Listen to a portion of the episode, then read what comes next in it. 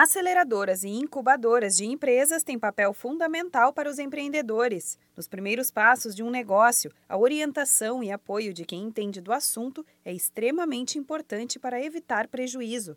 Para quem não conhece, por mais que sejam parecidas, aceleradoras e incubadoras possuem diferenças. Algumas características podem ser interessantes para um determinado perfil de startup e de empreendedor, e para outro não.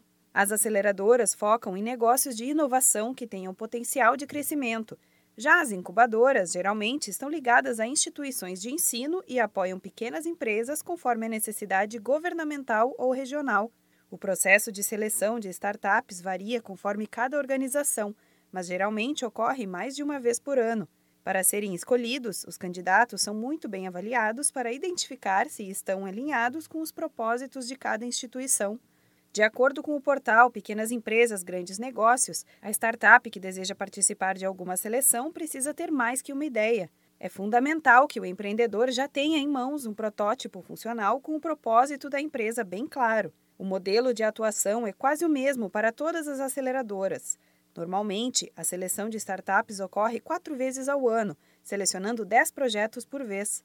O programa de aceleração dura seis meses e, em geral, é dividido em blocos focados em imersão, com pitches, palestras e mentoria de diversas áreas. A ideia é dar estrutura para que a empresa cresça sem perder tempo. A aceleradora ajuda no processo de forma bem objetiva para que o empreendedor saiba o quanto antes se a ideia pode ter futuro ou não.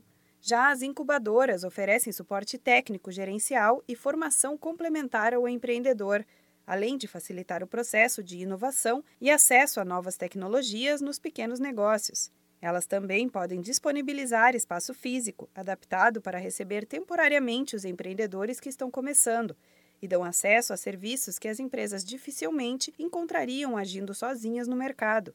Para saber mais detalhes e descobrir qual a melhor opção caso você queira tirar uma ideia inovadora do papel, entre em contato com o Sebrae você pode ir até uma sede física mais próxima de sua casa ou ligar para a central de atendimento no número 0800 570 0800. Da Padrinho Conteúdo para a agência Sebrae de Notícias, Renata Kroschel.